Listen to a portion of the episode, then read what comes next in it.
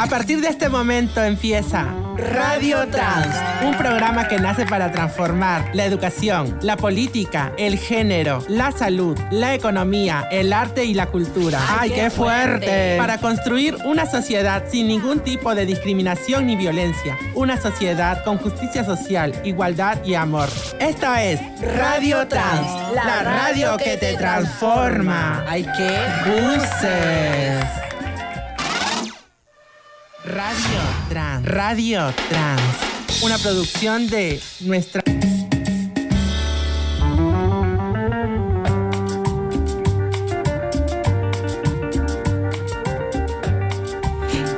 Imainaya ñañaykunas, tareikunas, guarmicunas, sutil Gaela, tracacha, afrandina. ¿Qué tal? Soy Gaela. ¿Cómo están amigos, amigas, compañeros, compañeras, a todos aquellos que nos escuchan, a aquellas que nos escuchan?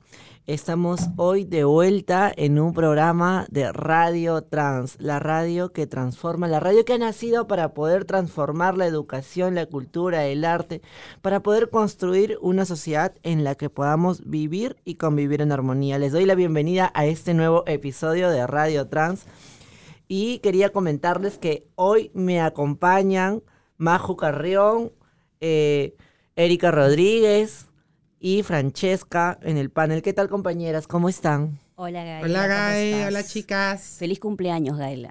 ¿Cómo gracias, Sí, gracias. feliz La cumpleaños. jorobita, la jorobita. A ver, ¿dónde, dónde está el yape?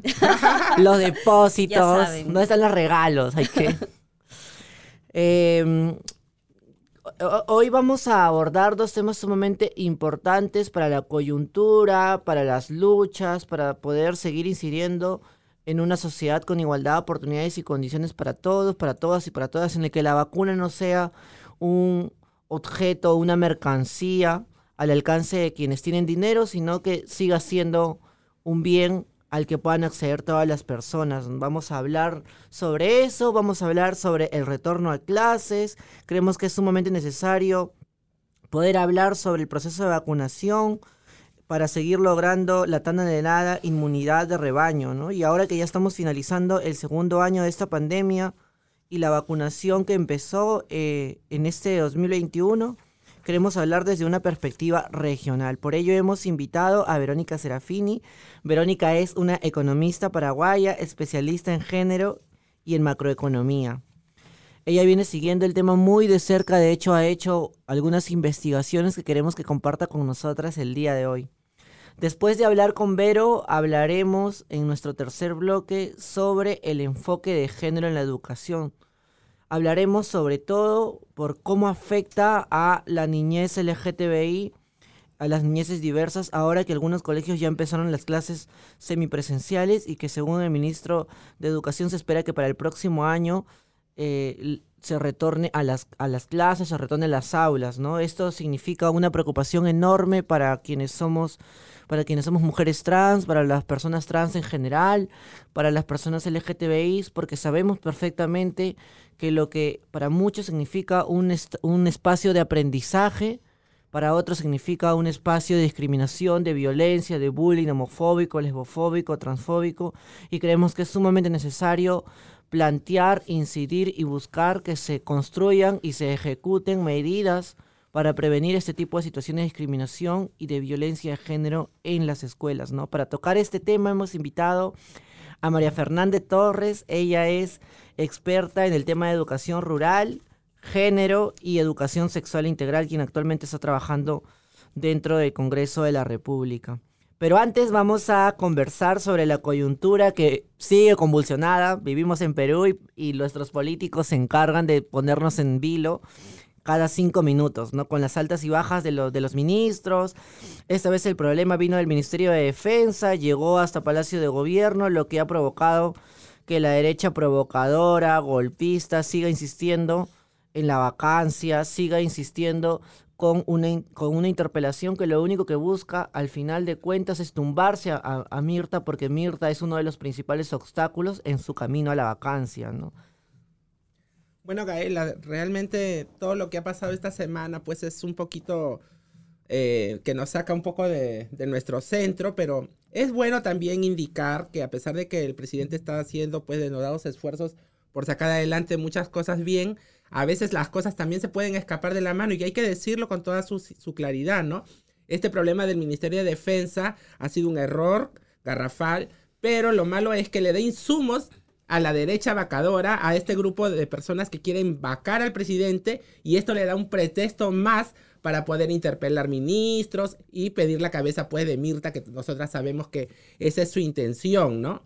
Pero también acá hay un trasfondo, o sea, acá la gente se rasga las vestiduras por las Fuerzas Armadas. O sea, el lobby para los ascensos en las Fuerzas Armadas existe desde que se fundó la República. ¿Por qué son hipócritas? Porque les molesta que ahora un campesino lo quiera hacer. Exactamente. O sea, hay que terminar con, con esa forma de, acceder a ascensos. Sí, hay que terminar con esa forma de acceder a ascensos porque está mal. Pero de ahí a rasgarse las vestiduras como si eso no hubiera pasado jamás, por favor. por favor. Y el señor, el almirante, por favor, que está, rascándose las vestiduras, firmando el acta de sujeción a Montesino, por favor. qué cara? Si tienes rabo de paja, mejor quédate callado, tío. Sí, es realmente lamentable las actitudes políticas, ¿no? Las corrupciones que, la corruptela que vemos, ¿no? Y las malas intenciones detrás, ¿no? No, no podemos nublarnos y ver que todo esto pues tiene un trasfondo de eh, eh, criticar a la ministra, ¿no? Pero hay que hacer bastante autocrítica también para poder sobrellevar estas crisis, ¿no? Y, y, dejar al presidente pues este gobernar, ¿no? Eh, estoy segura de que, de que, bueno, vamos a estar alertas, ¿no? Todos para que esto suceda. Sí, definitivamente, eh, digamos que el trastorno, como lo venían comentando, eh, de la derecha vacadora es justamente eso, ¿no? La vacancia presidencial. Y creo que el poner a Mirta ha sido un revés importante, porque Mirta es, es digamos, el, el icono de equilibrio del gobierno.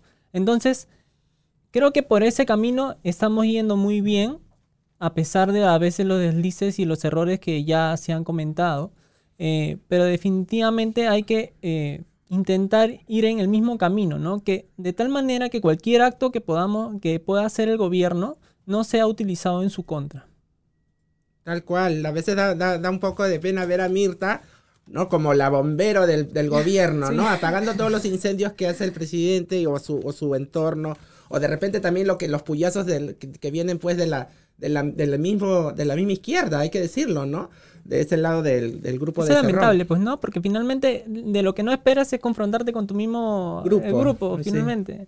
Bueno, pero en la izquierda hay gente bien infantilista que reduce su apoyo o que lo condiciona a puestos de trabajo, a ministerios.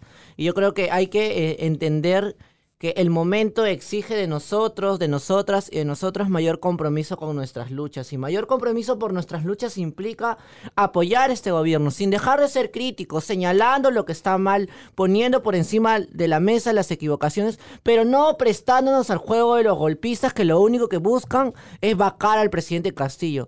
Ellos no van a saciar su apetito vacador y golpista interpelando a los ministros. Eso es tan solo un, pasito más en su camino hacia la vacancia y por eso es sumamente necesario reafirmar nuestro apoyo crítico a Castillo y pedirle que por favor deje de cometer tantos errores y a la gente que está alrededor de Castillo pues que pueda asesorar bien al presidente. El presidente puede decir yo quiero esto y te toca a ti como, como asesor, como persona llegada a este gobierno que quiere cambios profundos, decirle, bueno, señor presidente, eso no se puede por esto, por esto y por esto. Tenemos que ir por este lado. O sea, hay una responsabilidad aquí compartida y hay que asumir nuestra responsabilidad. Tenemos que empujar este gobierno y no podemos dejarnos seducir por los discursos, por el canto de los vacadores y de los golpistas, porque lo único que quieren es tirarse este gobierno abajo sin importarle la situación de crisis en la que estemos. Interpelar ministros no soluciona la economía del país, no mejora los problemas de, la ciudadanía. Lo único que, hace es alimentar su apetito golpista y avanzar con la vacancia, ¿no? Es cierto, Gaela, y ahora que estamos pues alrededor de los 100 días de gobierno, también es importante resaltar todos los esfuerzos que ha hecho el presidente para poder tender puentes para un diálogo con la, con la oposición, ¿no? Pero lamentablemente la oposición hace oídos sordos a, esta, a este llamado para poder, para la gobernabilidad, ¿no? O sea, el Congreso tiene su agenda vacadora y golpista y de ahí no quita el dedo del renglón, Erika. Sí, es lamentable que los intereses personales de los grupos políticos eh, se prioricen, ¿no? Cuando hay otros problemas en realidad que tenemos que ya estar solucionando. Estamos en un, tiempo de pandemia, eh, la vacunación está avanzando, pero hace falta más este, de descentralización, eh, eh, en fin, un montón de temas, ¿no? Y es muy lamentable que, que, que pues la derecha este, tenga, haya fijado, ¿no? Este, su mirada en en tirarse este gobierno. Nosotros como ciudadanas, ciudadanos, ciudadanes, tenemos que estar pues atentos. La política ahorita está en su punto más picante y álgido. Y si toca salir a las calles para respaldar, pues vamos a tener que salir y apoyar, ¿no? Sobre todo a personas como Mirta, que la verdad es que están dándolo todo, ¿no? El cuerpo, eh, el tiempo, todo. Creo que hay decisiones correctas como lo que mencionabas de Mirta, ¿no? La posición de, de ella tener el frente de, de este nuevo gobierno, ¿no? Eh, sin embargo, no hay que darle tampoco armas eh, con decisiones un poco inestables a quienes finalmente tienen otros propósitos, ¿no? Entonces, yo creo que en las decisiones que se van tomando, seguramente en el proceso se van a ir mejorando también, pero vamos en ese camino, ¿no? De siempre buscar la estabilidad, porque sin la estabilidad no vamos a mejorar en el tema económico y es finalmente lo que les preocupa al ciudadano de a pie. Yo confío en el sentido común, ¿no? Han organizado, creo, algunas marchas, el grupo de la resistencia, no sé, y no, han, no ha ido mucha gente, ¿no? Yo creo que la gente está pensando en que ya, este, tenemos que solucionar esto y, yo confío en el sentido común que, que, se, que se está dando, ¿no? Así es, totalmente de acuerdo, compañeros. Yo creo que eh, durante estos 100 días hemos visto a un Congreso ocupado en, en su agenda golpista, en, lugar de poder sacar adelante normas, leyes, políticas públicas que puedan beneficiar a la población, ¿no? Este Congreso, si quisiera, podría mejorar la calidad de vida de los trabajadores. Este Congreso, si quisiera, podría emitir normas para proteger a las mujeres, para reconocerles derechos a las personas LGTBI o a las personas indígenas podría mejorar las leyes en cuanto a las personas con discapacidad, podría reconocerle una pensión de jubilación a las personas de tercera edad, pero no. ¿En qué ocupa su tiempo este Congreso? En la vacancia. Porque lamentablemente los golpistas que están en el Congreso lo único que quieren es minar el Ejecutivo. No les importa el país, no les importa la ciudadanía. Y creo que eso ha quedado demostrado. Aquí tenemos un, un, un, este, un, levantamos nuestras críticas frente a las equivocaciones, pero tenemos claro que no vamos a avalar el discurso de los golpistas. Y creo que es necesario recalcar que así como lo decía Majo, esa forma de ascensos ha existido desde siempre. No es una novedad. Todos los presidentes han dejado en, el, en, este, en, ascenso a gente allegada a ellos, a gente de su confianza. Está mal, está hasta las huevas. Claro que está hasta las huevas, pero no es una novedad. O sea, no, puedes, no pueden rasgarse las vestiduras quienes han sido parte de esa forma de acceder a ascensos. ¿Qué me puede decir el Fujimorismo cuando ellos han comprado jueces fiscales, cuando han dejado militares serviciales a su propósito dictatorial dentro de los espacios de poder? Por favor. ¿Cuántos generales están presos? Dime tú. Mira, de Montesinos no vas a hablar. Hay que... Entonces yo creo que hay que este, recalcar que sí, hay muchos errores, hay que enmendar esos errores, hay que llamar a la reflexión al presidente y a quienes están al costado, pero también hay que reconocer que por primera vez tenemos un gobierno que está tomando decisiones realmente interculturales. Por primera vez tenemos una, una viceministra indígena dentro del Ministerio de Cultura. Por primera vez tenemos un plan de gobierno que incorpora por primera vez en la historia la transversalización del enfoque de género. Eso menciona que hay una intención del gobierno y que hay aciertos. Y solo para terminar, yo quiero agradecerle al presidente Castillo y, al gabinete porque hemos soñado con un gobierno que escucha a la gente. Hoy lo tenemos. La mayoría de los gobiernos anteriores resolvía los conflictos ambientales, los conflictos mineros con balas, derramaba sangre, asesinaba campesinos. Este gobierno nos está escuchando. Está demostrando la intención de poder avanzar sobre los consensos y creo que ahí mucho tiene que ver Mirta, mucho tiene que ver Gisela Ortiz, mucho tiene que ver Dina, mucho tiene que ver Anaí Durán, mucho tiene que ver las compañeras que están construyendo también desde una izquierda feminista, socialista, desde una, desde una mirada interseccional. Así que así nos vamos eh, a una pausa para regresar con el siguiente tema de la vacunación. En breve regresamos con Radio Trans, la radio que te transforma.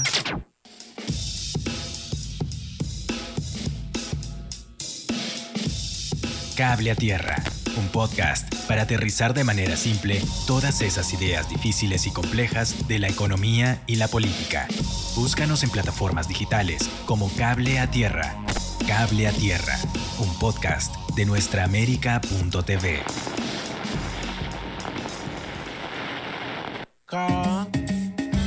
Esto es Radio Trans, un programa para transformar la educación, la política, el género, la salud, la economía, el arte y la cultura. Para construir una sociedad sin ningún tipo de discriminación ni violencia. Una sociedad con justicia social, igualdad y amor. Sabrás. Esto es Radio Trans, la radio que te transforma. Radio Trans. Radio Trans. Una producción de nuestraamérica.tv. Radio Trans. Algo suave. ¿Ay qué? La radio que te transforma. Con- Buse.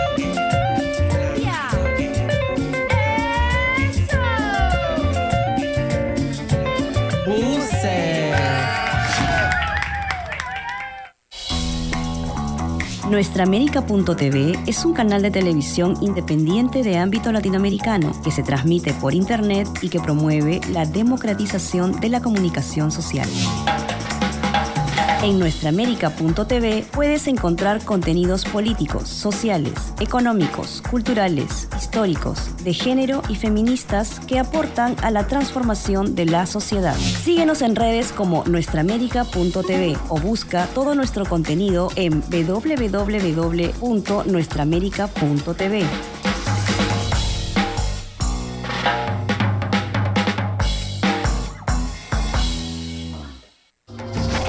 Volvemos con Radio Trans, la radio que te transforma. Radio Trans. Ya estamos de vuelta aquí en Radio Trans para abordar en esta oportunidad la vacunación.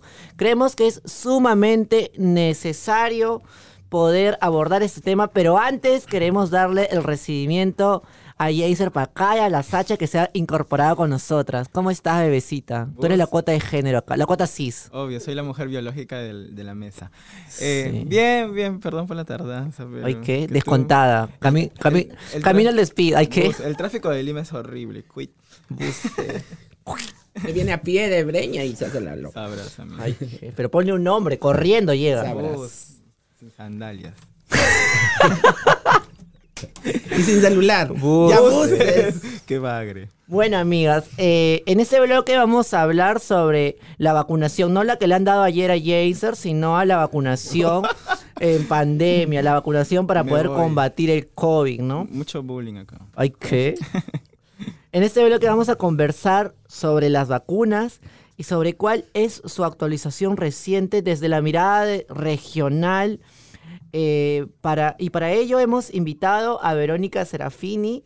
Eh, Verónica es economista paraguaya, especialista en temas de género y macroeconomía. Actualmente es la asesora en temas de género de la Red Latinoamericana por Justicia Económica y Social Latindad.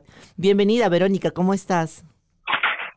Hola, eh, buenas tardes, buenos, buenas tardes para mí, buenos días para ustedes. Un gusto estar con ustedes hoy. Qué gusto, Verónica. Muchas gracias por acceder a nuestro pedido para poder tener esta conversación acerca de la vacunación. Yo quería primero preguntarte, sabiendo que este, las vacunas son importantes para poder combatir el COVID, para poder sobrevivir a esta pandemia, para poder retomar, eh, ¿cuál es la situación de la vacunación en la región? Eh, bueno, podemos hablar de, la verdad es que podemos hablar de muchísimos temas en este, en esta cuestión de las vacunas. En primer lugar, tal vez decir que, mm, como sabemos, América Latina es, una de las regiones eh, más desiguales del mundo y las vacunaciones están generando, configurando una nueva forma de desigualdad, tanto regional eh, como también a nivel global. Eh, regional en el sentido de que hay países en América Latina de que, lograron ya traspasar a, esta semana eh, la barrera de los, del 70% de cobertura en sus países, como Chile y Uruguay. Otros países que están en el orden de entre 50 y el 60% de cobertura, como Argentina, Brasil y Costa Rica, y otros países que están por debajo del 50% de cobertura. Eh, en, ahí está la mayoría, pero lo terrible es que en América Latina todavía hay países como Nicaragua y Haití que están por debajo del 10% de cobertura de vacunación, igual que los niveles que se están dando en el África. Eh, em, entonces, bueno, hay que mirar tanto internamente las desigualdades regionales como también nuestra región eh, con respecto al resto del mundo. Estamos más vacunados que el África, que prácticamente no se está vacunando, y menos en promedio que los países de ingreso alto. Hola Verónica, te saluda Maju, ¿cómo estás? ¿Qué tal Maju? Un gusto. Un gusto para mí también. Yo quería preguntarte, sobre el financiamiento de la, obviamente de las vacunas y del, que tienen los países sobre las vacunas. ¿Qué características tiene el financiamiento de las vacunas y cómo se ha financiado la elaboración de estas vacunas? Eh, bueno, esa es uno, ese es uno de los orígenes de las desigualdades, porque los países ricos han logrado eh, acaparar vacunas, es más, compraron vacunas antes de que salgan el año pasado ya, eh, tenían contratos firmados con las grandes farmacéuticas, con lo cual lograron tener los privilegios que hoy tienen y estar, por ejemplo, llegando a la tercera dosis, mientras que hay partes del mundo en que todavía no, ni siquiera a las personas vulnerables eh, se está cubriendo con una dosis. El financiamiento, ese es otro, ese es otro gran debate a nivel global porque eh, esta desigualdad en el acceso a las vacunas y el, gran negocio que resulta de las vacunas eh, contrasta con los, los, importantes fondos públicos que han habido para financiar las vacunas. algunos estudios señalan que desde que empezó la pandemia, el 90% de los recursos que se han puesto en la elaboración de las vacunas es público. Antes de eso ya había fondos, muchos fondos públicos también. Sin embargo, las grandes farmacéuticas eh, están vendiendo las vacunas y eso impide que los países de menores recursos puedan tener los recursos suficientes para lograr una cobertura universal. Hola Verónica, te saluda Jane eh, un gusto también. Eh, yo quería hacerte la siguiente pregunta, es si ha funcionado o ha fracasado la iniciativa de colaboración COVAX para que más países puedan acceder a la vacunación. ¿Cuál es tu balance de la misma? Eh, y podríamos decir que ha fracasado porque COVAX, eh, la, promesa de COVAX era distribuir vacunas sobre todo a los países eh, de menores ingresos. El problema es que no hubo vacunas por lo que decía antes. los países ricos como hicieron compras anticipadas, eh, acapararon vacunas, inclusive eh, vacunas más allá de las que necesitaban. Entonces, cuando empezaron a sobrarles, empezaron a donar, pero eh, para muchos países llegaron tarde y además es un problema de soberanía. La, distribución de vacunas no, en los países de menores ingresos no debería depender de las donaciones, sino de de un sistema eh, más justo y que respete la soberanía de los países. Por eso es que eh, más de 110 países hoy están pidiendo la liberación de las patentes de manera que los países que puedan producir puedan eh, se pueda transferir esa tecnología y los países sean más dependientes. En primer lugar de, la, de las donaciones y de las importaciones y en segundo lugar tengan mayor control de los costos, porque eh, hay vacunas que cuestan menos de dos dólares por vacuna eh, y se están pagando mucho más y para colmo con contratos opacos. Eh, la ciudadanía no sabe lo que paga sus países por cada vacuna, no tiene acceso a los contratos. Entonces, eso es un problema, además de, de ser un problema de justicia económica, es un problema de transparencia en el uso de los recursos públicos. Hola, buen día, Verónica. Te saluda Francesca, mucho gusto. Hola Francesca, ¿qué tal? Yo te quería preguntar, en, siguiendo en esa misma línea, eh, ¿cuáles son los principales obstáculos para la liberación de las patentes y la transferencia de tecnología? Y el principal obstáculo que hoy se está teniendo en las instancias que están, que tienen que decidir esto, principalmente en la mm, Organización Mundial del Comercio, es la negativa de algunos países ricos. Inclusive Estados Unidos ya aceptó la posibilidad de liberación, pero no países como Alemania y Suiza, que es donde están ubicadas las grandes farmacéuticas. Una consulta, Vero, y pasando ya al financiamiento público, ¿cómo harán los países para poder financiar la vacunación y sostenerla en el tiempo? Ahora sabemos que se necesitan más dosis para alcanzar la inmunidad, ¿no? ¿Cómo, ¿Cómo se está haciendo desde el financiamiento público? ¿Cómo van a hacer los países para poder financiar esa vacunación y sostenerla, ¿no? Y ese es un gran debate y un gran desafío para nuestros países que en su mayoría en América Latina eh, la, política fiscal tiene dos problemas, eh, sobre todo la política tributaria. Recaudamos poco y recaudamos de manera injusta, con, eh, porque gran parte de nuestros sistemas tributarios dependen de impuestos indirectos. Entonces, los que más, los que terminan aportando y eh, sufriendo más las consecuencias de, de este sistema tributario son son los, los trabajadores y los que tienen menores ingresos. Entonces, si esto continúa así y si no hay reforma en el sistema tributario, el financiamiento de las vacunas en la mayoría de nuestros países va a ser sumamente injusto porque se va a pagar con impuestos indirectos.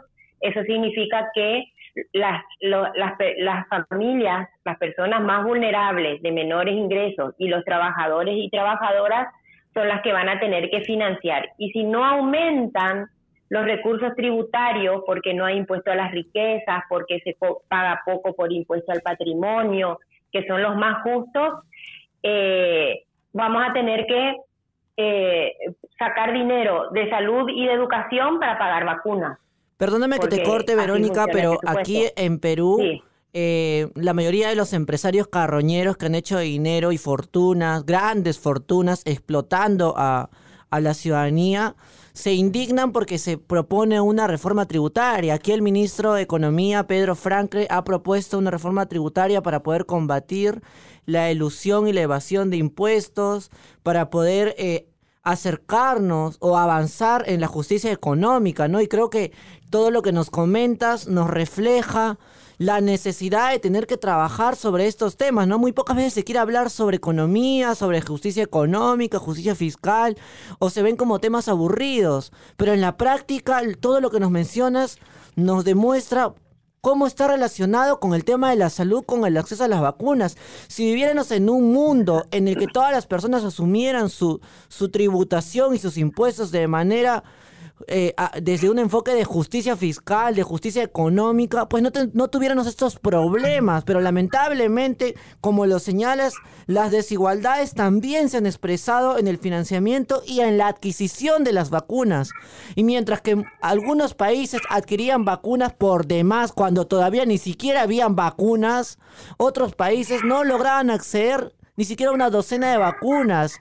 Y esto ha significado la muerte de mucha gente, sobre todo gente pobre, porque la gente rica al final ha viajado, ha comprado su boleto de avión y se ha vacunado en otro lugar. Pero las más afectadas son justamente las personas de escasos recursos económicos, ¿no? Así que yo quería agradecerte muchísimo, Verónica, por, por toda esta, este, por, toda esta reflexión que nos traes. A mí particularmente me dejas em, me dejas con, muchos sentimientos encontrados al escucharte y ver cómo, cómo el dinero también juega un papel fundamental en el acceso a las vacunas y cómo esto termina impactando en la vida de quienes menos tienen. Muchísimas gracias, Verónica, por estar con nosotras el día de hoy.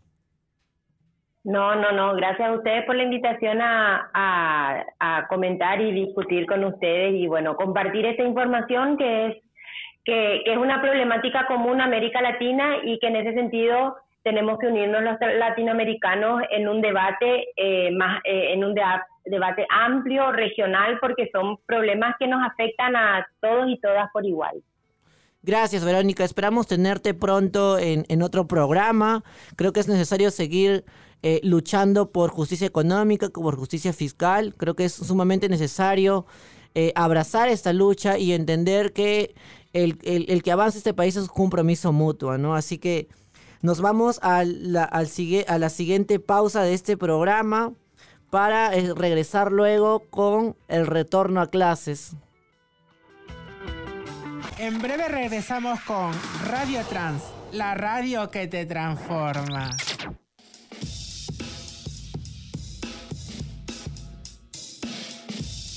Cable a Tierra, un podcast para aterrizar de manera simple todas esas ideas difíciles y complejas de la economía y la política.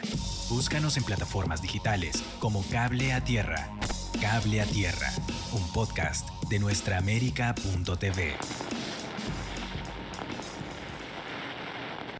Mesa Política, un espacio de opinión y análisis crítico de la realidad nacional e internacional. Entrevistas para combatir la desinformación y la posverdad. Mesa Política, estreno todos los viernes por las redes sociales de Otra Mirada y nuestraamérica.tv. Nuestraamérica.tv es un canal de televisión independiente de ámbito latinoamericano que se transmite por Internet y que promueve la democratización de la comunicación social. En nuestraamérica.tv puedes encontrar contenidos políticos, sociales, económicos, culturales, históricos, de género y feministas que aportan a la transformación de la sociedad. Síguenos en redes como nuestraamérica.tv o busca todo nuestro contenido en www.nuestraamérica.tv.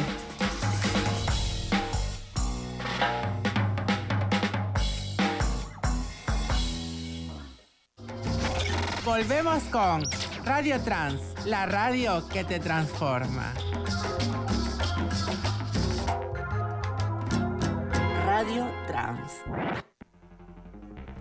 Ya estamos de vuelta aquí en Radio Trans.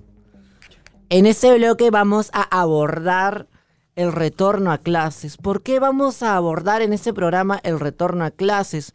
Porque como personas de la diversidad sexual y de género, como personas trans, sabemos lo violentos que suelen ser muchas veces las escuelas.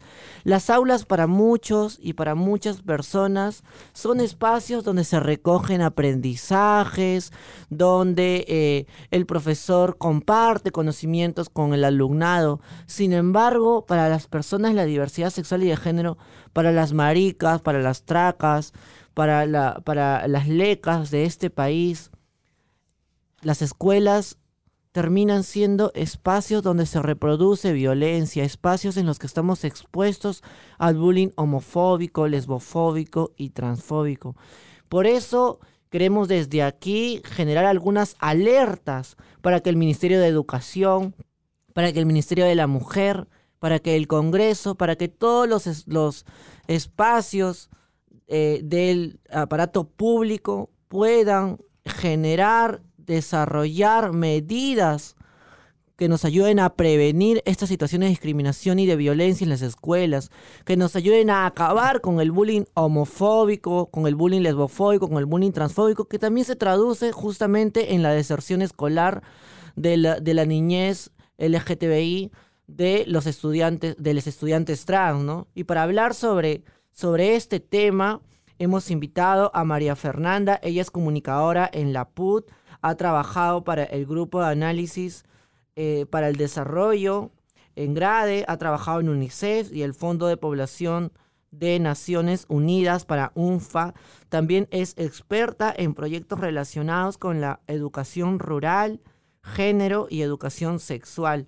Actualmente eh, María Fernanda trabaja en el Congreso y queremos compartir con ella un diálogo sobre la importancia del enfoque de género en esta vuelta a clases y con ello, y porque esto impacta en la vida y en la educación y también en la capacidad de aprendizaje de la niñez LGTBI. ¿Cómo estás, María Fernanda? Bienvenida a Radio Trans.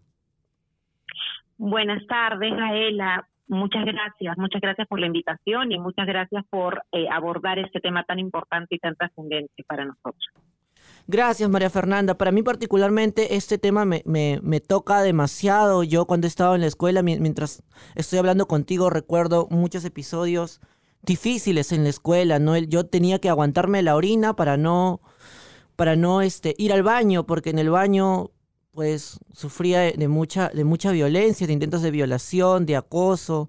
Tenía que aguantarme este, las salidas al receso. Yo terminaba en, en la biblioteca porque era un lugar más seguro para mí, era como mi guarida. Cada vez que iba a los recreos sufría de violencia, o cada vez que el docente salía del aula terminaba siendo el centro de, de, la burla, del bullying, ¿no? Y, y, y esto yo creí que era algo que me pasaba o me sucedía solamente a mí, sin embargo, con el transcurrir de los años he, he visto que muchas personas, o por no decir todas, pero la gran mayoría de las personas LGTBI pasamos por estas situaciones de discriminación y de violencia. Y, este, y, creo que es necesario que reflexionemos sobre este tema, no desde un aspecto solamente crítico, sino desde una mirada crítica y propositiva para proponerle al gobierno algunas medidas para frenar ese tipo de situaciones, ¿no?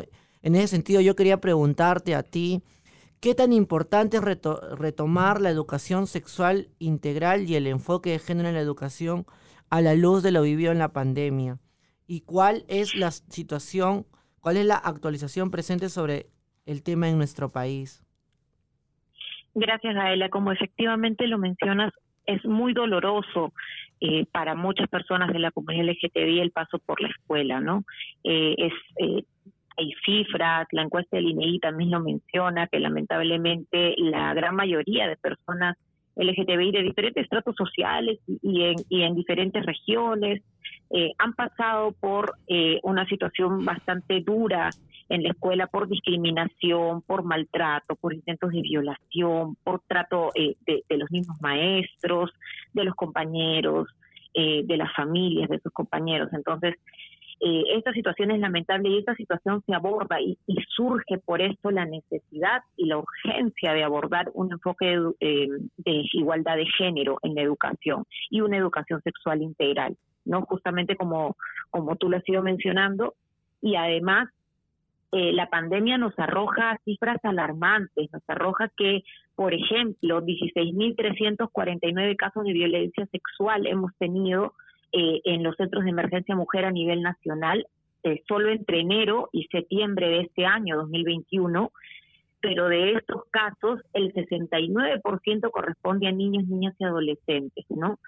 Además tenemos eh, que las cifras de feminicidio han seguido en aumento, tenemos que eh, la, los casos de violencia siguen en aumento, los casos de embarazo adolescente también siguen en aumento, entonces todas estas eh, eh, cifras que, que suenan muy duras y muy complejas, en realidad nos arrojan que no estamos abordando todavía como se debe la educación sexual integral. Lamentablemente, hubo también un informe de la Defensoría del Pueblo que hizo eh, a lo largo del año pasado, ya en pandemia, recogieron información a lo largo del país. Eh, yo, yo me acuerdo que, aporté un poco a, esa, a ese recojo también y, y elaborar eh, esta eh, supervisión que iba a hacer la Defensoría del Pueblo junto con UNFPA.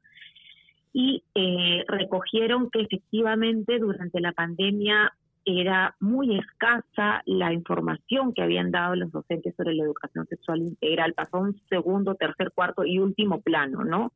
Y, y, la educación sexual integral incluye el abordaje, el enfoque de igualdad de género. Entonces, hemos encontrado que, que no, no, no se ha avanzado lo suficiente. Tenemos unos lineamientos de educación sexual integral aprobados eh, este año, más o menos en junio de este año, eh, los lineamientos de educación sexual integral para la educación básica. Sin embargo, eh, estos todavía no se implementan tampoco como, como amerita, ¿no? Eh, por ejemplo, el año pasado teníamos el programa Aprendo en Casa, que hasta ahora eh, se sigue implementando por el Ministerio de Educación, esa fue su estrategia de educación a distancia, pero eh, a pesar de los esfuerzos, de, de, de que se trató de, de mejorar este, este programa e incluir contenidos también de educación sexual integral eh, fue muy poco lo que todavía se pudo avanzar, habiendo tenido una, una gran oportunidad, ¿no? De tener un programa que se transmitía en televisión de manera masiva. y que podía habernos dado la oportunidad de, de poder dar me- mejor estos contenidos de cómo prevenir un abuso sexual o cómo evitar la discriminación y la, la homofobia en los hogares. O sea, o sea, nos podía dar muchos contenidos que podrían haber sido distribuidos de manera masiva, pero lamentablemente eh, todavía hay mucha resistencia y falta de capacitación en los docentes también para abordar este tema. Urge, urge prioritariamente la capacitación. No podemos retornar a las clases sin retornar a una escuela diferente. Es lo que Exactamente. yo, yo quisiera mencionar, ¿no? O sea, Exactamente, la querida. escuela tiene que ser diferente, ¿no? Exactamente. Tiene que abordar ahora estos temas. Te saluda Maju, ¿cómo estás, María Fernanda? Hola, ¿qué tal? Mucho gusto, Majo. Es muy interesante todo lo que nos comentabas, de verdad que me daba pena cortar, tener que cortarte, pero tenía la siguiente pregunta acá y, y- y espero que me la puedas responder. ¿Qué acciones o con qué grupos organizados de la comunidad LGTBIQ trabaja el Estado sobre este tema, sobre el retorno a clases, especialmente de la niñez? O sea, porque si ya es difícil para una ser mujer trans, hombre trans, trans no binaria, ya de adulto, o gay o lesbiana, o sea, imagínate en la niñez, ¿no? Porque está demasiado invisibilizado, eso no se cuenta, no está en las encuestas, porque ahora nos has nombrado unas encuestas, pero ahí no se toma en cuenta quién era gay, quién era lesbiana, quién era trans. O sea, lamentablemente existe pues una, no hay indicadores, ¿no? Y tomando en cuenta la tasa de deserción de las personas LGTB y Q+. Entonces, quisiera preguntarte eso, ¿no? ¿Qué acciones o con qué grupos organizados de la comunidad LGTB trabaja el Estado sobre este tema?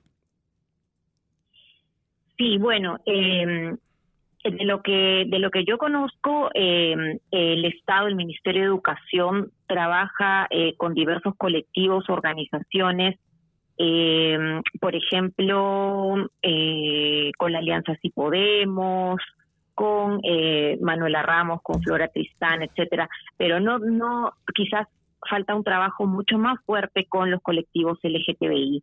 ¿no? Eh, yo sé, yo recuerdo que en gestiones pasadas, eh, eh, hasta hace hasta hace unos años, hasta hace un año más o menos, había un mayor un mayor acercamiento como para poder abordar en educación también el enfoque de igualdad de género, pero incluyendo la opinión y la perspectiva de eh, de, de los colectivos LGTBI. Es así que también, por ejemplo, eh, y bueno, y junto con Gaela, que está también ahora en la conducción, eh, y, y con varios otros colectivos, formamos incluso un, un movimiento, ¿no? Que se llama Movimiento Ciudadano por la Igualdad de Género. Sí. Nos acercamos al Ministerio de Educación, tuvimos diversas eh, reuniones, diversas actividades de incidencia, pero lamentablemente no podido sostenerse eh, eh, en las últimas gestiones hay un hay unos cambios también ahí en, en la gestión de las prioridades, ¿no? Y, y lamentablemente eso todavía to- eso se está viendo, se está visibilizando, ¿no? Principalmente ahorita se está haciendo una incidencia para el retorno, para el retorno a las clases presenciales, porque también eh, nuestros estudiantes, eh, niños, niñas y adolescentes se están enfrentando una serie de dificultades en los hogares para conectarse, una serie de dificultades también eh, en, en su desarrollo socioemocional. Imagínate lo difícil que está haciendo para ellos eh, y ellas eh, enfrentarse a, a, a no poder ver a sus compañeros, a no, o sea, la, la- están sufriendo las cifras de, de depresión y ansiedad e imaginemos cómo es incluso para los estudiantes de la comunidad LGTBI es mucho peor estar en casa, encerrado, con tu familia que muchas ve- muchas veces te rechaza o no comprende eh, tu vivencia. Entonces, eh, la escuela es un lugar también eh, donde, donde tienes al menos el otro contacto con tus compañeros, compañeras, con tus maestros, que algunos maestros sí pueden ser mucho más empáticos, ¿no? Entonces, es urgente el tema del retorno a las clases, pero es urgente también eh, capacitar al- a los docentes para abordar la educación sexual integral, los contenidos, sin miedo a poder hablar de la diversidad sexual, Ex- sin miedo, ¿no? Sí, exactamente, María Fernanda, te saluda Jainser. Este, eh, justamente lo que tú mencionabas, ¿no? Este, para muchos estudiantes es importante eh, tener ese contacto físico con sus compañeros y compañeras, pero en el caso de las personas LGTBI, a veces eso, ese significado eh, un poquito como que cambia, ¿no? De hecho, este, para los, las y los adolescentes LGTBI, este, es la peor etapa de su vida, porque eh, había una frase y en, o sea, yo también he estado en algunas campañas eh, sobre el enfoque de género cuando estábamos luchando para poder, para que el Estado lo, lo, tome como política pública. Eh, había muchos este, testimonios de adolescentes que, que en vez de un ir a estudiar, eh, era como ir al infierno, ¿no? Una, una frase un poco fuerte, pero lamentablemente cierta y real y que lamentablemente no se ha trabajado mucho en el tema, ¿no? Eh, y bueno, y, y, en esa misma línea yo quería preguntarte, ¿cuál crees que son las resistencias más problemáticas para poder abordar este enfoque? Gracias, James. Sí, efectivamente es, es sumamente doloroso y las vivencias de, de, de los estudiantes LGTB son diferentes, ¿no? Son totalmente diferentes. Entonces, aquí las principales resistencias las tenemos en eh, nuestros funcionarios, eh, funcionarias del Ministerio de Educación, eh, que en, el caso, todos estamos en proceso de construcción, de construcción, de poder eh, identificar, y reconocer y valorar la, diversidad sexual. Eh, esto es todavía algo que hemos venido trabajando con varios eh, eh personas que trabajan en el Ministerio de Educación, pero también, eh, y esto tiene que trasladarse a los docentes, ¿no? Porque si es que hay algunas resistencias para abordar estos temas, por temores, por desconocimiento, porque como no saben cómo abordarlo, eh, no tienen la información suficiente o no están lo suficientemente capacitadas para abordarlo, no lo quieren abordar y tienen temor de también, eh, bueno, también no hay que negar que ha habido una movida muy fuerte que ustedes también la saben, de los colectivos antiderechos, los colectivos eh, eh, como con mis hijos no te metas y otros, que lamentablemente con una campaña de desinformación también eh, mediaron en, en, las actitudes de eh, el, personal que trabaja en el Ministerio de Educación y, y, esto hizo que haya haya una resistencia y un temor a abordar el tema no que yo creo que, que poco a poco puede ir cambiando, pero esa, como esa resistencia, como les digo, se traslada a los docentes, ¿no? Y los docentes también necesitan ser capacitados y también necesitan de construir. Hola María Fernanda, te saluda Francesca. Yo te quería hacer la pregunta y yendo en esa misma línea, ¿no? De, eh, que mencionabas el trabajo con algunos colectivos y el proceso de construcción y reconocimiento de la valoración de las identidades también, de la diversidad. Si crees que sería importante la creación de direcciones generales de diversidad en los ministerios de educación y mujer, por ejemplo. Sí, me parecería que sí sería algo importante. Actualmente el Ministerio de la Mujer, por ejemplo, tiene una dirección de transversalización de la igualdad de género. Sin embargo, eh, sí creo, considero que debería haber un espacio o una dirección, es algo como para conversar, discutir con, con, con los con los expertos también y seguir discutiéndolo, pero sí me parece que debería haber alguien, porque no hay, no hay una entidad, por decirlo así, que se encargue específicamente de eh, los derechos y eh, de la comunidad LGTBI. Eh, lamentablemente, como ahorita tenemos el Ministerio de la Mujer y Poblaciones Vulnerables, pero son tantos los temas que abordan y son tantas la, la, las actividades y el presupuesto enfocado o asignado para cosas más en particular que no llegan a, abordar y, no se llega a hacer políticas más específicas tampoco como para la comunidad LGTBI. Entonces me parece que sí es algo que se puede considerar, ¿no? Sí se, sí se debería considerar. Gracias María Fernanda por estar con nosotras el día de hoy. Creo que es sumamente necesario entender la necesidad de tener que abordar este tema. El Ministerio de Educación tiene que entender su responsabilidad de garantizar un retorno de clases, pero un retorno de clases seguro para toda la comunidad estudiantil. Y parte de la comunidad estudiantil es lesbiana, parte de la comunidad estudiantil es marica, parte de la comunidad estudiantil es trans y no tiene por qué seguir sufriendo de bullying, de discriminación en las aulas, ¿no? Desde aquí queremos invocar al ministro de Educación a tomar medidas para poder erradicar la violencia de género, la discriminación y el bullying homofóbico, lesbofóbico, transfóbico en las escuelas.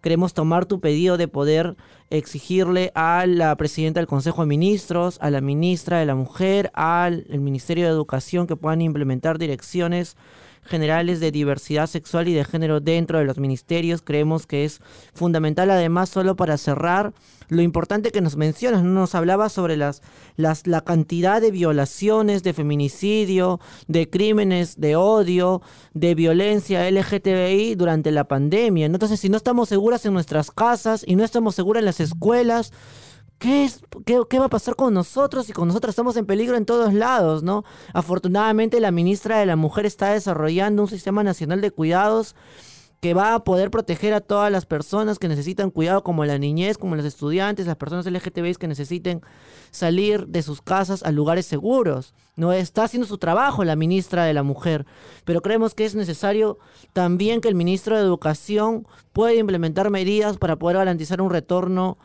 a las aulas, pero un retorno seguro para las personas de diversidad sexual y de género. Muchísimas gracias, María Fernanda. Nos vamos así. Gracias Como menciona, sí, efectivamente hay voluntad política, ¿no? Hay voluntad política desde la Premier, así que yo los insto también a eso, ¿no? Un retorno seguro para todas y todos, ¿no? Gracias, María Fernanda. Esperamos tenerte prontito en este programa. Nos vamos con tus palabras a una pausa para retornar con el bloque cultural. Nos vamos. Radio Trans la radio que te transforma. En breve volvemos, no se vayan.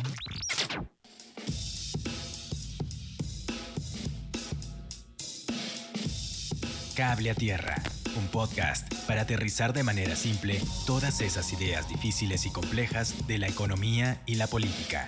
Búscanos en plataformas digitales como Cable a Tierra. Cable a Tierra, un podcast de nuestraamérica.tv.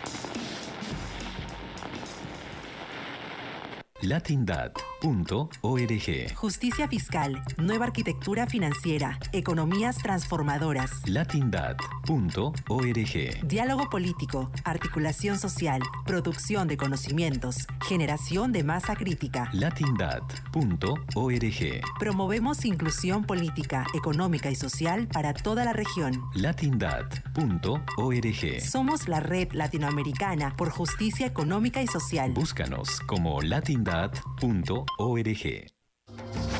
Volvemos con Radio Trans, la radio que te transforma. Radio Trans.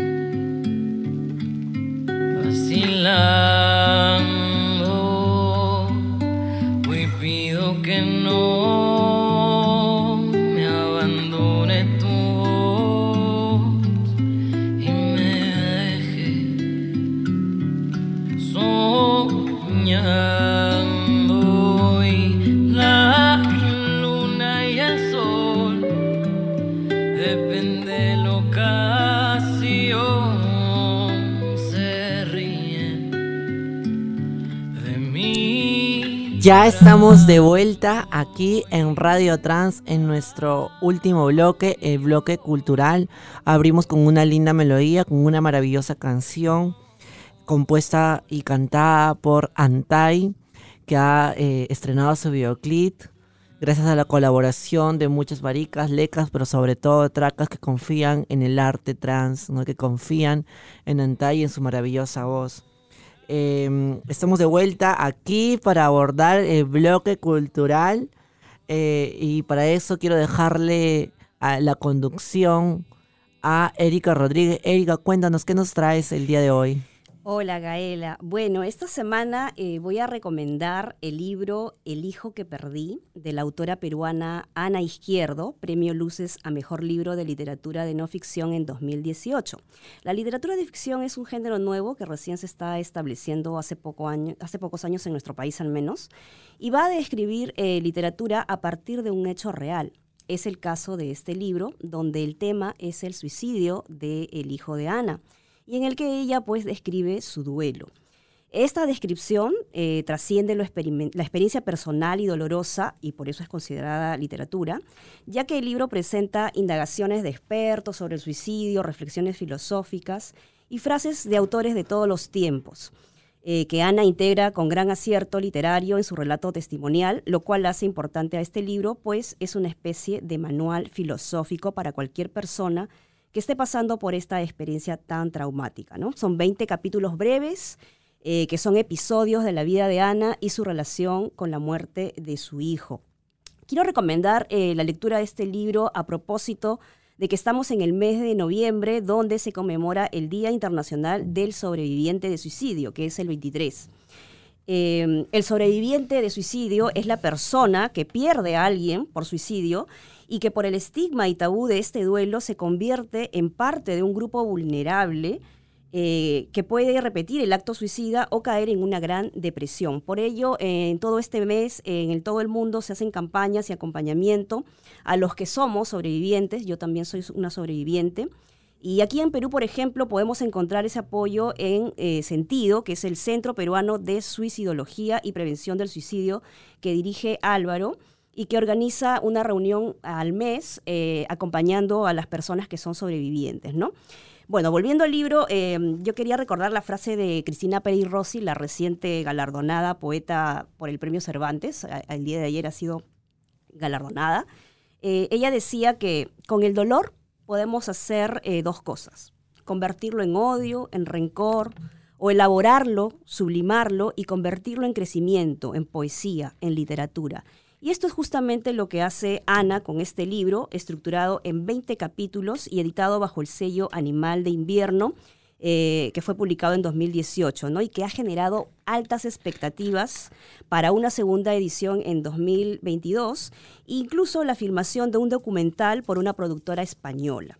Sobre la autora, quiero decir que nació en Moyobamba en 1951 Estudió educación, filosofía y ciencias sociales, ejerció la docencia y publicó el libro en 2018 a raíz de la muerte de su hijo Renzo. Cuando ganó el premio en 2019 eh, a Mejor el Libro de Literatura No Ficción, ella ya había fallecido, así que ahora es su otro hijo, Juan Francisco, quien está a cargo del legado que ha dejado Ana.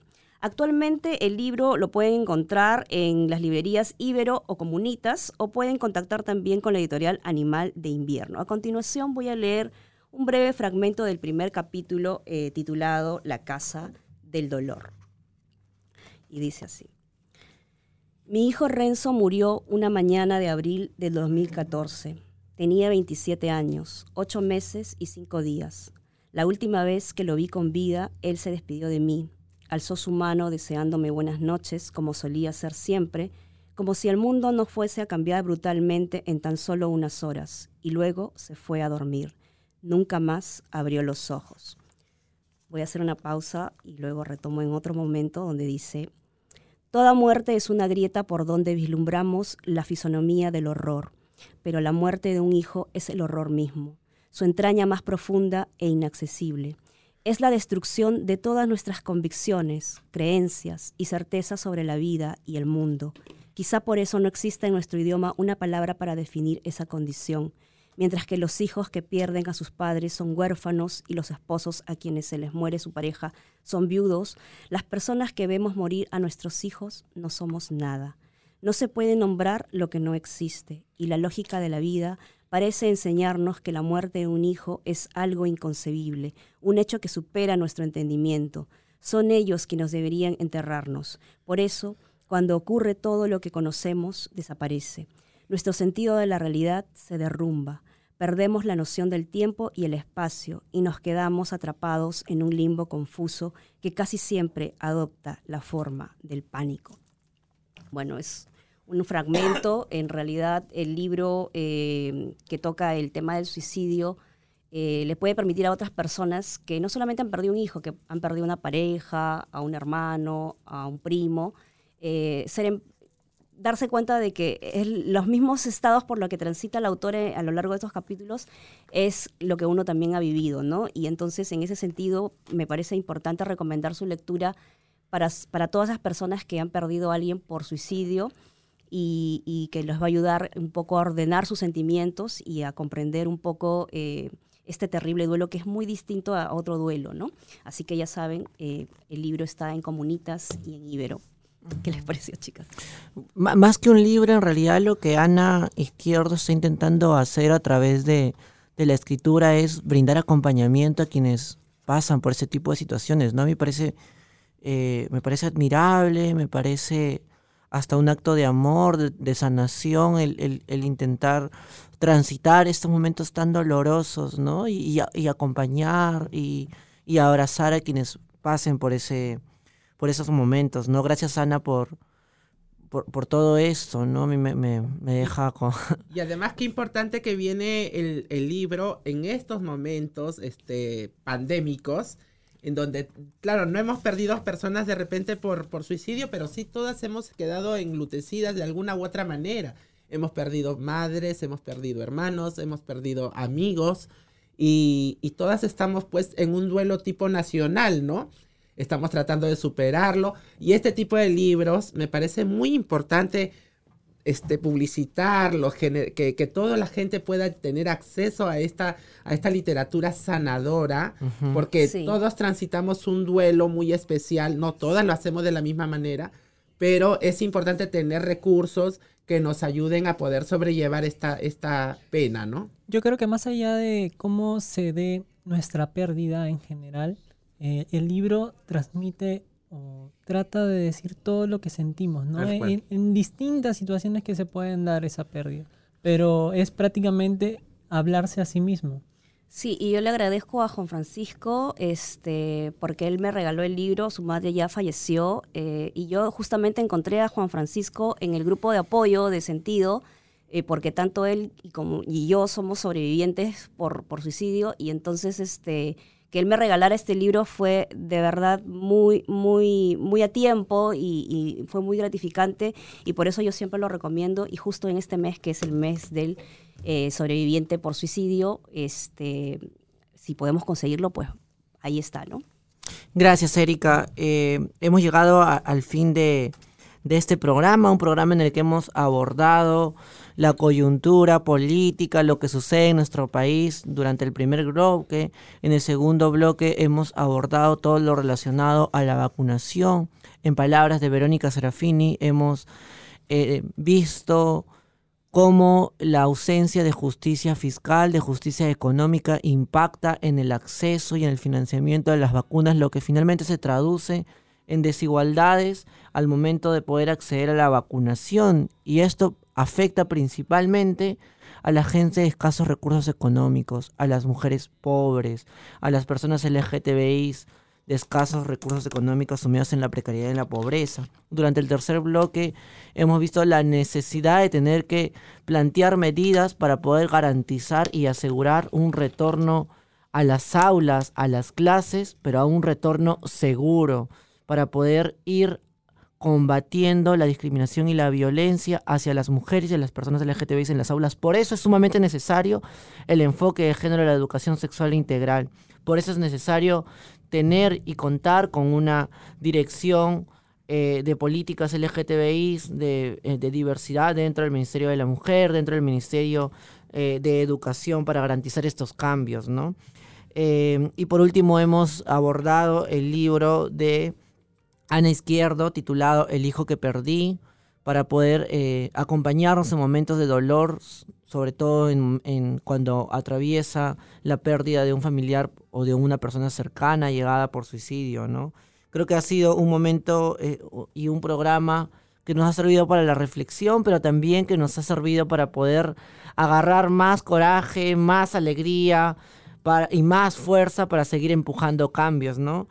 Así que llegamos a la parte final, compañeras. Eh, nos vemos en el siguiente programa. ¿Algo que quieran añadir antes de cerrar el programa? Majo, Erika, Francesca.